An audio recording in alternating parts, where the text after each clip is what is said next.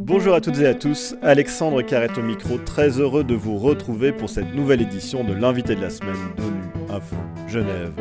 Ce mardi 3 mai, c'était la journée mondiale de la liberté de la presse. Cette année, elle avait pour thème le journalisme sous l'emprise du numérique, tout en relevant que le numérique a démocratisé l'accès à l'information. Le secrétaire général de l'ONU a dans une allocution rappelé qu'il a également fait naître des défis de taille et de relever notamment la propagation des fake news, la désinformation lors des conflits ou les violences en ligne, tout particulièrement contre les femmes journalistes et de conclure, sans liberté de la presse, il n'y a pas de véritable société démocratique, sans liberté de la presse, il n'y a pas de liberté.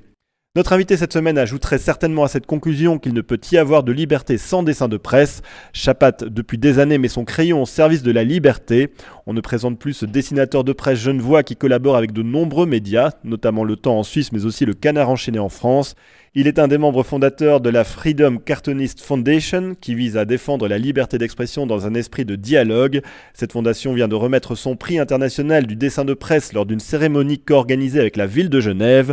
Avec lui, on fait le point sur la liberté d'expression et la place du dessin de presse dans un contexte de défiance généralisée vis-à-vis des médias. Chapat est notre invité de la semaine. Chapat, bonjour. Bonjour. Et un grand merci d'avoir accepté notre invitation. Alors hier, votre fondation a remis le prix Kofi Annan du courage pour les dessinateurs de presse à deux lauréats, Gabor Papaï de la Hongrie et Vladimir Kazanevski de l'Ukraine, en présence de deux prix Nobel dont un journaliste russe. C'est tout un symbole dans le contexte actuel. Oui, c'est très symbolique et très fort. Euh, D'abord d'avoir eu la présence euh, des deux prix Nobel de la paix 2021, qui se trouvent être des journalistes. Et ça, je crois que pour pour toute une profession, enfin pour la société civile aussi de manière générale, mais particulièrement pour la profession journalistique, le Nobel cette année, ça a été euh, un moment, miraculeux. Parce que depuis 86 ans, le comité Nobel n'avait pas choisi euh, de, journalistes. Et dans cette période particulière, il a voulu marquer, ce comité Nobel, par ce prix, le fait que la, la vérité est attaquée partout dans le monde en ce moment, que les faits sont remis en question, que la propagande, le mensonge et la guerre progressent.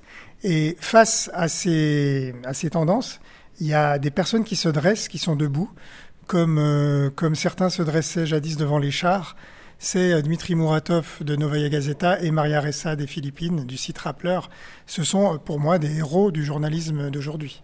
Et donc de les avoir à Genève, donner en plus ce prix, notre prix biennal, à nos deux lauréats, euh, c'était un, un, moment assez magnifique, assez magique. Et comment justement ont été choisis les deux lauréats de votre fondation? Alors en fait, on a un comité de sélection. Le jury est présidé par Kenneth Rose, directeur exécutif de Human Rights Watch. Il comprend euh, Sami Canaan, ministre de la Culture de la ville de Genève, et trois dessinateurs dont je faisais partie. Et puis euh, avec euh, des organisations partenaires, dont Cartoonist Rights Network International aux États-Unis et Cartooning for Peace à Paris on, examine, euh, parce qu'il y a ces organisations qui font un travail de suivi, un petit peu comme RSF pour les journalistes en fait, qui font un travail de suivi des, des situations des dessinateurs de presse en danger, menacés, poursuivis, euh, parfois emprisonnés. C'était le cas de notre lauréat précédent, Moussa Kart de Turquie, a été, était en prison euh, le 3 mai 2018 quand on voulait lui remettre son prix à Genève. Et donc on fait un, voilà, on fait une liste euh, de finalistes euh, qu'on soumet euh, à ce jury. Le jury a choisi Gabor Papaï, euh, la Hongrie, membre de l'Union européenne, où de plus en plus il y a une érosion démocratique, une remise en cause des institutions, et où on a un dessinateur, Gabor Papaï, qui se fait violemment attaquer pour un dessin, qui se fait traiter sur les médias d'État de cafard. Euh, voilà, c'est d'une violence incroyable qui se fait condamner en justice, dans le journal s'excuse, et puis Vladimir Kazanevski, qui est dans son bureau le jour où les, bombes tombent sur Kiev le 24 février euh, 2022, qui doit fuir en Slovaquie, qui n'a pas le temps de prendre tout son matériel. Donc tout d'un coup, ses dessins deviennent plus simples, c'est des dessins en noir et blanc. Il doit les faire plus vite aussi. Mais euh, voilà, il tient à résister, tous les deux tiennent à résister par leur art, qui est l'art du dessin de presse. Le prix porte le nom de Kofi Annan, ancien secrétaire général des Nations Unies. Pourquoi ce nom? Oui, c'est étonnant qu'une figure politique euh, prête son prix à un prix du dessin de presse qui est censé être euh, euh, subversif et corrosif, mais il se trouve que Kofi Annan était le président d'honneur de notre fondation? Il a été l'inspirateur d'un mouvement qui, s'appelle Cartooning for Peace. C'était d'ailleurs le, nom précédent de la structure suisse, c'était la fondation suisse Cartooning for Peace, c'est maintenant la Freedom Cartoonist Foundation. Kofi Annan était notre président d'honneur et un peu l'inspirateur de ça. Et ce qu'on connaît, ce qu'on sait pas de Kofi Annan, euh, on sait, oui, le secrétaire général de l'ONU, on sait le prix Nobel de la paix. Et euh, ce qu'on sait pas, c'est que c'était un fan du dessin de presse. Euh, mais pas seulement parce que les, gens puissants aiment se voir représenter, enfin que la pub soit bonne ou mauvaise, c'est toujours de la pub. Bien au-delà de ça, je vous donne un exemple. Quand Moussa Kart n'a pas pu venir à Genève, on espérait qu'il allait venir. Il, risquait la prison. Il n'était pas encore en prison. Euh, Kofi Annan nous a dit, il est venu voir l'exposition qu'on fait euh, chaque, deux ans euh, parallèlement au prix, et il nous a dit qu'il avait écrit personnellement à Erdogan pour plaider la cause du dessinateur. Donc son engagement était réel. Vous avez évoqué le fait que la guerre arrive en Europe et que les, conditions pour les dessinateurs de presse, même en Europe, en Hongrie ou en Ukraine, étaient très compliquées. Que peuvent faire justement les, dessinateurs de presse euh, pour couvrir un conflit comme celui qui se passe en Ukraine avec l'invasion de la Russie? Bah, Ils peuvent faire que leur métier, qui est de, mettre en image, euh, en, un raccourci euh, éclairant, symbolique et frappant, la vérité de ce qui se passe. Donc montrer le roi nu, montrer Poutine dans sa brutalité, euh, face à la propagande et aux mensonges, le dessin de presse, il est là pour nous montrer euh, le dessous des choses. En fait, il donne à voir, il montre, donc de manière encore plus efficace que les mots, il désamorce la propagande. La guerre en Europe, c'est justement le thème de l'exposition que vous avez inaugurée le 1er mai euh, au quai Wilson ici à Genève. Pourquoi avoir choisi ce thème et de qui les dessins peuvent voir? En fait, l'expo qu'on peut voir sur le, dans la, une des plus belles galeries du monde, parce que c'est le quai Wilson face au lac. Donc quand il fait beau, c'est carrément magique. Seule expo qu'on peut visiter avec une énorme glace à la main en plus. Euh, donc euh, elle est jusqu'au 31 mai. Elle, a quatre thèmes en fait. Elle présente les lauréats de, notre prix. Et il y a ensuite trois thèmes qui sont euh, en effet la guerre en Europe, parce que ça me paraît assez évident comme thème d'actualité. Et il y a aussi, il y a aussi le Covid et il y a le climat qui est un thème qui revient à peu près dans toutes nos expos tous les deux ans. Et ça, c'est un autre thème, le climat, où le dessin peut faire beaucoup parce que les mots sont fatigués, on ne sait plus comment mobiliser les gens. Et, si vous allez faire un tour, il y a encore des, idées qui n'ont pas été faites.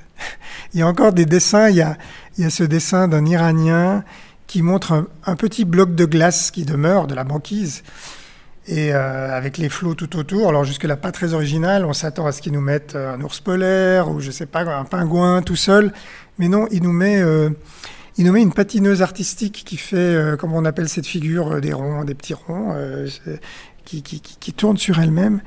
Et il lui reste que ce tout petit bout de glace. En fait, c'est juste une très belle image. Moi, j'aurais jamais pensé parce que c'est pas une image politique, mais c'est cette espèce de, de, ballet fatal, quoi. C'est la dernière danse avant que le, glaçon coule. Donc, il y a encore des images. il, y a, il y, a, encore des images qui arrivent à trouver le chemin de l'émotion quand on parle du climat et qui, et qui nous font réagir. Alors le thème de cette journée mondiale de, la presse est le journalisme sous l'emprise du numérique. Alors que dire du dessin de presse dans un monde où tout devient polémique et où euh, chaque micro-événement fait l'objet de débats virulents en ligne? Quelle place peut encore avoir le dessin de presse dans, ce contexte? Euh, Le problème d'Internet, enfin, vous le savez autant que moi, c'est qu'on ne sait pas qui parle, on ne sait pas d'où ça vient, on ne sait pas qui manipule. Et, je me souviens qu'on a eu des discussions des fois sur le fait est-ce que le dessin de presse est dépassé? Est-ce que le dessin de presse d'aujourd'hui, ce serait pas les memes Ces photos retouchées euh, avec une bonne blague euh, qui circulent, qui sont virales. Cela dit, les dessins de presse sont viraux aussi. Ils n'ont jamais été autant vus qu'aujourd'hui. La presse euh, va mal, le dessin de presse, quelque part, va bien, parce que les dessins de presse se partagent. Mais ça, c'est une question intéressante, parce que les mimes, c'est vraiment l'incarnation d'Internet. Qui est-ce qui parle au juste? Euh, les, boîtes, les grosses boîtes de désinformation à la solde du Kremlin ou de la Chine utilisent les mimes, l'humour corrosif euh, pour euh, justement faire passer des fake news. L'humour est énormément utilisé dans les groupes d'ultra-droite qui ont pris d'assaut le Capitole. ils ont des banderoles, des slogans, des, des thèmes, des memes qui sont de la propagande tournée en humour et en dérision. Donc, il n'y a rien de plus opaque que cette, euh, je crois que Maria Ressa, la prix Nobel, euh, l'appelle la, boue toxique euh, qui déferle sur nous, que ça. Pour moi, les memes n'ont rien à voir avec le dessin de presse. Face à, face à, la, à, la, désinformation et à la propagande, Le dessin de presse, c'est une voix identifiée. C'est quelqu'un dont vous, vous savez qu'il dit honnêtement son avis, qui est, encore une fois, oui, identifiable. Et, et, et donc, c'est l'honnêteté même euh, de l'opinion, pas de l'information, mais de l'opinion, versus euh, le tout venant d'Internet. Donc euh, voilà, je crois, je crois que bah, c'est d'une grande modernité. Enfin, c'est surtout important d'avoir du dessin de presse à l'heure où on ne sait pas qui parle et, d'où viennent les critiques. Alors vous, vous, êtes dans un pays où, les dessinateurs de presse sont protégés, mais comment peut-on faire pour davantage protéger ces dessinateurs de presse? Est-ce qu'il faut, comme l'a fait Kofi Annan, est-ce qu'il faut de la pression internationale? Comment on, peut améliorer la situation de ces dessinateurs? Bon, quand ils sont dans des situations de poursuites euh, judiciaires ou politiques, quand ils sont emprisonnés ou menacés de l'être, bon, en effet, on peut les aider à travers la diplomatie, à travers des pressions. C'est exactement le cas des journalistes, journalistes menacés. Euh, on peut essayer d'exercer une influence, un rôle, être présent dans des procès, par exemple. Il y a eu des, gens euh, sur notre indication, il y a eu des gens de, mission ou d'ambassade qui se sont rendus dans des procès. Voilà, montrer qu'on est là, qu'on écoute. Après, euh, difficile de faire beaucoup plus. Chez nous, euh, la liberté d'expression est garantie. Chez nous, la pression, elle vient euh, de la société. Elle vient des nouveaux activistes, que ce soit sur les questions de genre, les questions, les questions de race, etc. la pression vient des susceptibilités extrêmes de ces nouveaux activistes qui, qui, voient le mal partout, le commentaire raciste, misogyne, antisémite. Euh, donc euh, on est de plus en plus dans des demandes d'un humour comme il faut, d'un humour qui soit respectueux. Et, c'est ça la vraie pression chez nous, elle est énorme. Euh, c'est peut-être pas la pression de l'État ni de la justice, mais c'est la pression d'une certaine partie de la société. Et là-dessus, il faut répondre, là-dessus, il faut être actif et là-dessus, il faut être vigilant, parce que sinon, on arrive à la censure du discours, ce qu'on appelle la cancel culture. Et justement, ce sera ma dernière question. Euh, Chapat, comment voyez-vous l'avenir euh, du dessin de presse Cette question va de pair avec euh, l'évolution de la, liberté d'expression dans le monde? Ben, l'avenir du dessin de presse, je pense qu'on aura toujours besoin d'abord de, l'aspect artistique unique du dessin, qui est avec, le trait, la simplicité du trait, on peut résumer de manière absolument magique une réalité complexe. Et puis on aura toujours besoin d'humour, on aura toujours besoin d'esprit critique, enfin aussi longtemps qu'on qu'on vivra debout et, dans des démocraties. Donc, euh, et même dans la dictature, le dessin de presse. ah, j'ai oublié de poser cette question à Muratov aujourd'hui, mais l'humour et le dessin de presse trouvent toujours un chemin. Euh, sous la période soviétique, il y avait énormément de dessins, d'humour qui se faisaient. C'était une forme de résistance discrète de la population, les blagues, euh, avec souvent des, des, des, aspects allusifs. On nomme pas le parti, mais on trouve des manières détournées de dire les choses. L'humour est vraiment ce qui nous permet de vivre et ce qui, nous permet de survivre quand on est en démocratie. Donc on aura toujours besoin et de dessin et d'humour. Chapat, un grand merci d'avoir accepté notre invitation. Je rappelle que vous êtes le président de la Freedom Cartoonist Foundation et que l'exposition de dessinateurs de presse sur le thème de la guerre en Europe est à voir jusqu'au 31 mai prochain sur les quais Wilson à Genève. Et c'est la fin de cette édition. À la préparation de cette émission, il y avait Aurore Bourdin. L'actualité des Nations Unies continue sur notre site web ungeneva.org et sur le compte Twitter en français ONU Genève. À très bientôt.